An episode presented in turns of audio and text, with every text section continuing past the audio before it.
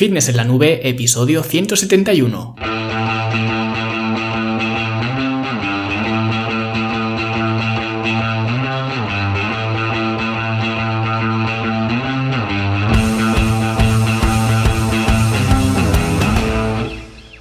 Bienvenidos a todos un viernes más aquí a vuestro podcast, a Fitness en la Nube, donde hablamos de fitness, de nutrición, de entrenamiento y donde cada viernes, cada semana os traigo las técnicas, consejos, estrategias, trucos y como lo queráis llamar para que construyáis un mejor físico y tengáis un estilo de vida más activo y más saludable.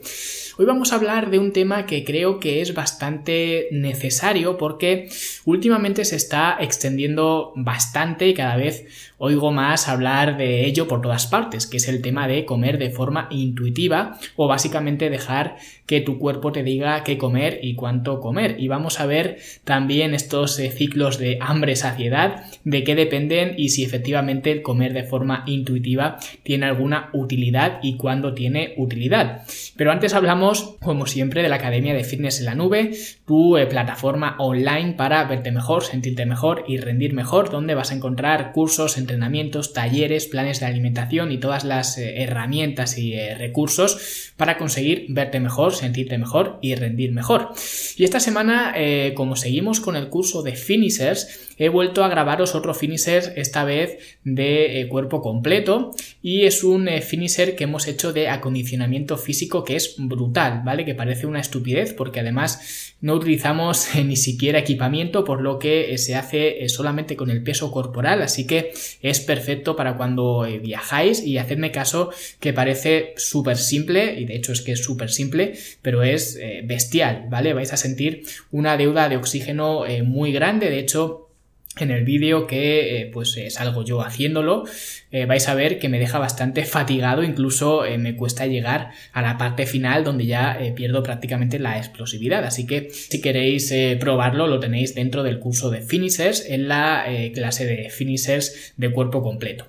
Y si aún no sois alumnos pues ya sabéis fitnessenlanube.com son 10 euros al mes y te aseguro que siguiendo las pautas que damos dentro te pones en forma, pero vamos, sin lugar a dudas. Y bueno, vamos a meternos ya en el tema de hoy, que además, eh, si no recuerdo mal, fue una clienta quien eh, me lo preguntó por primera vez y me dio la idea de hablarlo en, un podcast, así que desde aquí un saludo eh, Elena, ¿vale? Porque creo que fuiste tú la que me comentaste este tema.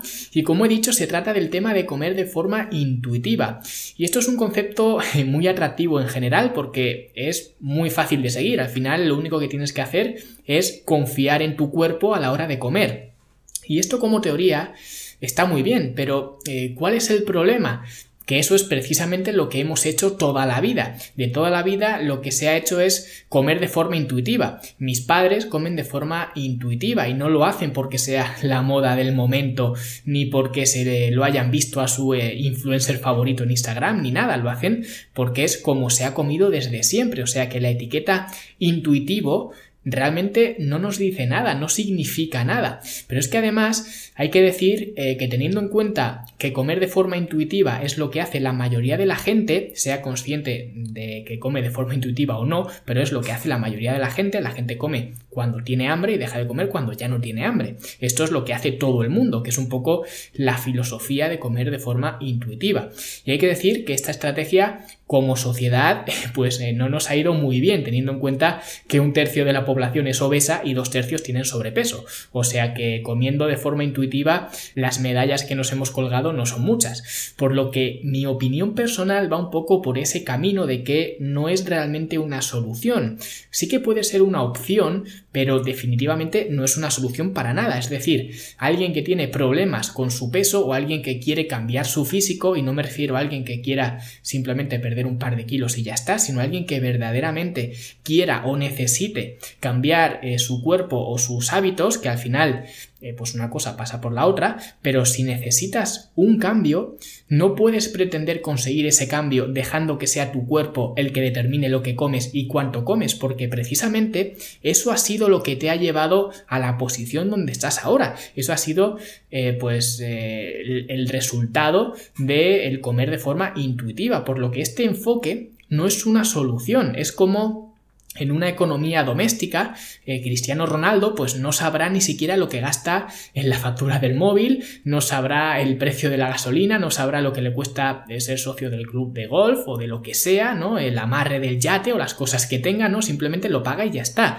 porque hay margen de sobra. Pero en una economía doméstica de clase media, donde el fin de mes pues empieza el día 15, tienes que controlar todos los gastos que puedas y tienes que conocer dónde estás gastando el dinero y cuánto te cuestan las cosas. Igual que en el mundo empresarial, ¿no? Si te van muy bien las cosas, pues a lo mejor no le prestas tanta atención a los eh, gastos que tienes, a lo mejor enciendes la luz más de lo que debes o a lo mejor pones mucho la calefacción, ¿vale? Pero como no hay problemas, no pasa nada. Pero si el negocio eh, te va a regular, necesitas tener un control exhaustivo del gasto. O os imagináis a alguien que te llegue en esa situación y te diga, no hombre, no te preocupes, que para que te vayan bien las cosas no hace falta que tengas un control del gasto ni nada, simplemente pues eh, tú gasta de forma intuitiva según te vaya pidiendo tu negocio y ya está sería un consejo horrible, ¿vale? Todos entendemos, espero, ¿no? Que en esta situación eh, más apretada tienes que controlar todo el dinero que entra y todo el dinero que sale. Pues con la alimentación es igual. Por eso hay gente que sin controlar nada, sin medir, sin pesar, tienen un físico bastante decente y esto sería el comer de forma intuitiva, pero solo estaría al alcance de los eh, cristianos Ronaldos o de los empresarios que les vaya muy bien el negocio, que se pueden permitir este tipo de cosas por seguir con estos mismos eh, ejemplos. Ahora bien, si tú no te ves en el espejo bien, si necesitas un cambio físico urgente o si simplemente quieres mejorar, no puedes seguir un enfoque intuitivo. Si yo me quiero comprar un coche, lo primero que tengo que saber son datos, eh, cuánto gano y cuánto dinero gasto y a raíz de ahí pues ya podré ver qué tipo de coche me puedo comprar o si quiero un modelo de coche específico que sé lo que cuesta pues podré actuar, podré modificar eh, lo que ingreso o lo que gasto para poder permitirme comprarme ese coche. Pero si no lo sé, si no sé eh, ni lo que gasto ni lo que gano, ¿cómo pienso comprarme ningún coche? Y otra vez igual, eso lo puede hacer Cristiano Ronaldo que dice me gusta ese coche, me lo compro. Pero el resto de mortales no podemos hacer eso. A él le funciona este enfoque de gastar de forma intuitiva. Y cuidado con esto también porque muchos atletas de élite o famosos, pero especialmente eh, atletas, deportistas que tienen una carrera profesional corta, se han acabado arruinando precisamente por el enfoque de gastar de forma intuitiva, que sería el símil perfecto de comer de forma intuitiva. O sea que incluso financieramente torres enormes han, han caído. Y yo estoy seguro de que este enfoque eh, de comer de forma intuitiva sí que funcionaba antes o podía funcionar antes cuando no había problemas de sobrepeso, los problemas de sobrepeso no eran tan evidentes como ahora, pero ahora en el mundo en el que vivimos Actualmente, el comer de forma intuitiva se me hace una auténtica utopía, porque allá donde vayas siempre hay comida y es eh, comida especialmente apetitosa que da igual que acabes de comer hace 10 minutos que cuando ves la hamburguesa del McDonald's en el anuncio de la marquesina del autobús, pues te apetece comértela porque sabes que está buena, ¿vale? Y esto es de hecho lo que hablábamos en el episodio donde veíamos esa decisión de escoger el brócoli o escoger la tarta, que todo el mundo eh, quiere la tarta porque nuestra naturaleza es así y no se puede cambiar, no se puede hackear.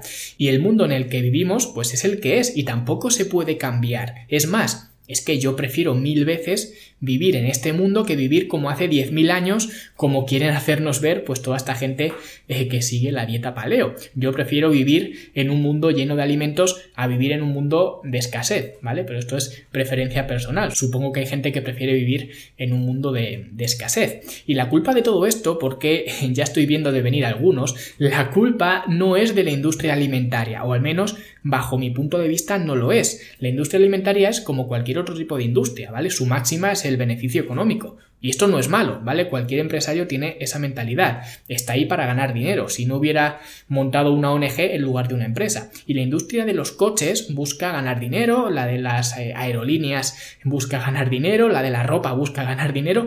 Todo es dinero, pero al final es el consumidor el que elige lo que compra. Porque es verdad que esto antes eh, no pasaba. Cuando ves estas series ambientadas en, eh, hace muchos años, como la de Cuéntame, que ya de hecho no está ambientada en hace tantos años, ¿no? O la de Puente Viejo, esta que ve mi madre, pues antes eh, las cosas no eran como ahora, es, es, evidente, ¿no? Ibas a comprar, ibas al mercado, tenías eh, tus carnes, tus pescados, las conservas, las frutas, las hortalizas, las verduras, ¿no?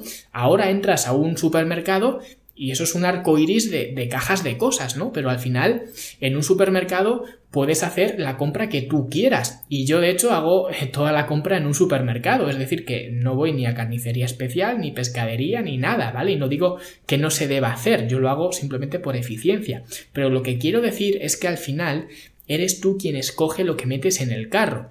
Y es curioso como esto hay gente que no le entra con lo sencillo que me parece a mí, ¿vale? De hecho, es un poco eh, off topic lo que voy a contar ahora, pero hace varios años, antes de estar en esto del fitness y del podcast y todo esto, en un curso que hice de inglés, que estuve eh, haciendo eh, pues algunos ejercicios con mis compañeros, pues en uno de esos ejercicios hicimos eh, una especie de juego de roles donde eh, pues era un juicio y cada uno de nosotros representaba un papel dentro de ese juicio. Y el juicio iba de una persona que había demandado al McDonald's, me parece, por haberle convertido en un, en un obeso, en haberle dado obesidad.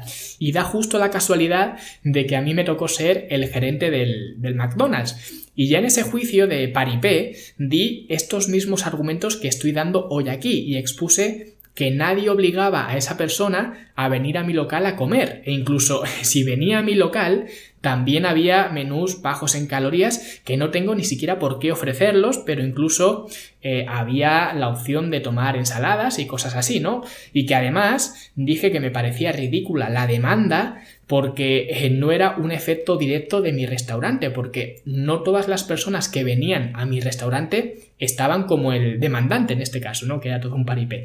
Y básicamente con estos argumentos que son de sentido común, o yo los veo de sentido común, convencí al juez y al jurado y me dieron como ganador de ese juicio de, mentira, que ya digo que esto es eh, anecdótico, es solamente un, un, paripé, aunque creo que de hecho esta demanda fue algo real, ¿vale? Y me parece que la realidad también la ganó eh, McDonald's, ¿vale? Cosa que era de esperar, porque lo que no se puede hacer nunca en, en ningún ámbito eh, de la vida es pasarle la responsabilidad a otra persona o a una entidad, como en este caso.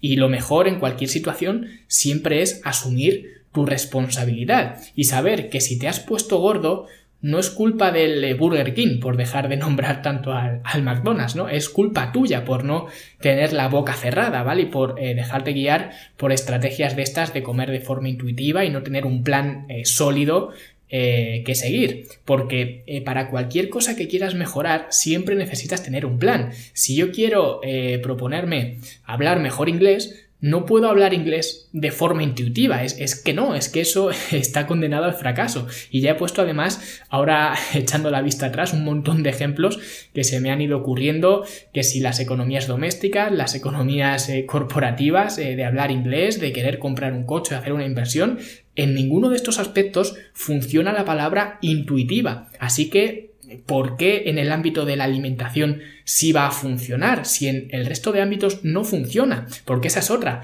Científicamente está probado que eh, infravaloramos siempre la cantidad de comida que consumimos.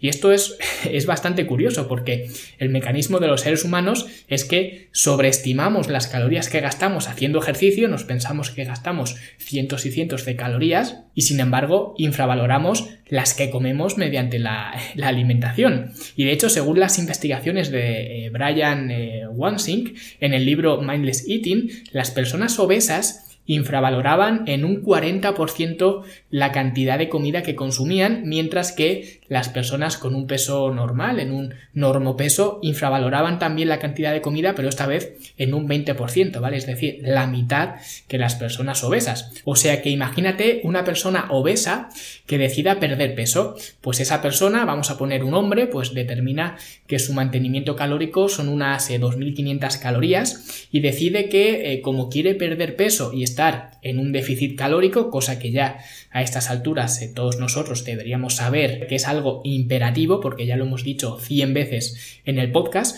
pues se decide bajar 500 calorías y consumir 2000 calorías. Pero como esta persona es muy moderna, pues decide seguir este enfoque de su Instagramer favorito y comer de forma intuitiva. Pues resulta que según estas eh, teorías, esta persona puede acabar consumiendo hasta 2800 calorías, ¿vale? Eh, cosa que si esto ocurre, no solamente va a ser imposible que pierda peso, sino que además va a ganar más, ¿vale? Porque sí, porque esto es una filosofía muy bonita, es muy hippie, de quererte a ti mismo, de la comida es amor y todo esto, y puede estar muy bien, pero al final, si tú quieres manejar cualquier cosa, necesitas tener ciertos datos, y la comida puede ser amor y todo lo que tú quieras, pero para perder peso necesitas estar en un déficit calórico, ¿vale? Con amor o sin amor, en un déficit calórico. Y si te miras al espejo y tienes pinta de no haber pasado ni dos horas en déficit calórico en los últimos 30 años, pues entonces el comer de forma intuitiva no es para ti, ¿vale? Porque a la gente que sí que le funciona son gente con el ojo muy entrenado que han manejado su alimentación al detalle mucho tiempo y visualmente saben controlar las porciones y las cantidades que comen, pero esto tampoco es comer de forma intuitiva, esto es comer digamos de forma visual o controlar lo que comes de forma visual, pero ya está, porque además eh, para mí si alguien quiere comer de forma intuitiva, cosa que como he dicho ya quizás 100 veces a lo largo del episodio no lo recomiendo como solución a un problema o a la búsqueda de un objetivo, pero si alguien quiere hacerlo y busca en internet comer de forma intuitiva, lo que va a encontrar es, como he dicho, una parafernalia de filosofía hippie, de comer de forma consciente, de hacer las paces con la comida, de liberarte de las etiquetas, de no eh, negarle a tu cuerpo lo que quiere. Y como digo, todo esto puede estar muy bien, pero a mi modo de ver, esto no te soluciona nada. Así que eh, para el que quiera comer de forma intuitiva y recuperar esos ciclos de hambre-saciedad, que me parece que esa fue la pregunta original que me hizo eh, Elena, pues eh, no hace falta ser un filósofo de la alimentación, ¿vale? Lo único que hay que hacer son, bajo mi punto de vista, dos cosas. Lo primero, estructurar tus horarios para comer o básicamente tener unos horarios definidos de, comidas, ¿vale? Y ajustarte a ellos. Comer a la misma hora para que tu eh, ritmo circadiano se ajuste bien, igual que para dormir, que para entrenar o para cualquier cosa. Al final, el cuerpo siempre eh, funciona mediante rutinas. Y si tú acostumbras al cuerpo a comer a las 2 de la tarde, pues a las 2 te va eh, a entrar naturalmente el hambre, ¿vale? Ahora, si un día comes a las 2, al día siguiente terminas tarde de trabajar y comes a las 4, luego otro día eh, a las 12 ya haces la comida y ya no vuelves a comer nada hasta la noche, pues entonces estás revolucionando al cuerpo y esto no funciona, ¿vale? Tener en cuenta que la anarquía con el cuerpo no funciona. Así que lo primero sería tener unos horarios eh, controlados para comer, para dormir y para todo, ¿vale? Al final, cuanta más eh, rutina, mejor. Y lo segundo sería fijarse en los alimentos con mayor índice de saciedad. Es decir, los que más te sacien, los que más te llenan y que además eh, sean poco densos en calorías. Y la forma de ver qué alimentos son los que mayor índice de saciedad tienen es eh, a través de cinco variables, ¿vale? La primera es la cantidad, el tamaño de, la comida que vayas a, comer. Por eso he dicho que idealmente deberían ser alimentos con poca densidad de calorías, porque esto te permite eh, que el volumen de comida sea alto y esto pues te va a saciar mucho. Si comes una ensalada, eh, digamos una ensalada verde con pocas calorías, pero es un bol gigante de ensalada, eso te va a llenar mucho. Y luego lo siguiente eh, sería el contenido de fibra. Cuanta más fibra, más te va a saciar. Luego vendrían eh, la viscosidad y la palatabilidad. Que el alimento pues esté bueno y te provoque eh, buenas sensaciones en, la boca. Esto también te va a ayudar a saciarte más. Y ya por último sería el contenido de proteína que también influye en la, saciedad del alimento, ¿vale? Y os voy a dejar en las notas del programa una tabla de Self-Nutrition Data de algunos alimentos eh, con mayor índice de saciedad, ¿vale? Pero vamos, entre ellos, por eh, contaros un poco, pues están la sandía, las zanahorias, las naranjas, la avena, las patatas, las palomitas. Y para el que se sorprenda de ver aquí las palomitas, pues os remito a al episodio donde comparé varias fuentes de carbohidratos y entenderéis perfectamente por qué están aquí en esta, en esta tabla las, eh, las palomitas, ¿vale? Pero en general, esto es lo que te puede permitir comer sin eh, controlar cuantitativamente lo que comes, ¿vale? Y al mismo tiempo mantenerte saciado y bajar de peso siempre y cuando, eh, pues con estas estrategias consigas estar en un déficit calórico. Y por supuesto, aplicando estos dos consejos de tener tus horarios estructurados y buscar alimentos con un alto índice de saciedad, vas a tener mucho mejores resultados que simplemente dejándote llevar y dejando que tu cuerpo tome todas las decisiones en lugar de tu cabeza, ¿vale? Pero aún así, eh, como digo, soy de los que piensa que eh, cuando quieres mejorar algo, el primer paso es controlarlo y luego pues lo podrás mejorar, ¿vale? Y con la comida pues eh, ocurre lo mismo. Así que esta es un poco mi opinión y algunos consejos para quienes quieran comer de forma intuitiva, que ya digo, de forma general, a no ser que tengas un trastorno de la alimentación, pero esto ya es tema psicológico que también hablaremos eh, otro día, pero a no ser que tengas un problema así, para mejorar tu físico o perder peso, el comer de forma intuitiva lo veo una estrategia bastante coja, ¿vale? Así que ahora os toca a vosotros decirme lo que pensáis y lo podéis hacer aquí abajo en los comentarios, en el blog, en iBox, por email o donde me queráis encontrar, que yo estaré encantado de escuchar vuestras opiniones y debatir si es eh, necesario, que al final, como digo siempre, aquí estamos eh, todos para aprender unos de otros. Y sin más, eh, pues lo vamos a dejar aquí. Muchas gracias a todos por vuestras valoraciones en iTunes, vuestros me gusta y comentarios en iBox, por escuchar el podcast en Spotify y como siempre nos escuchamos la semana que viene con otro episodio. Hasta luego.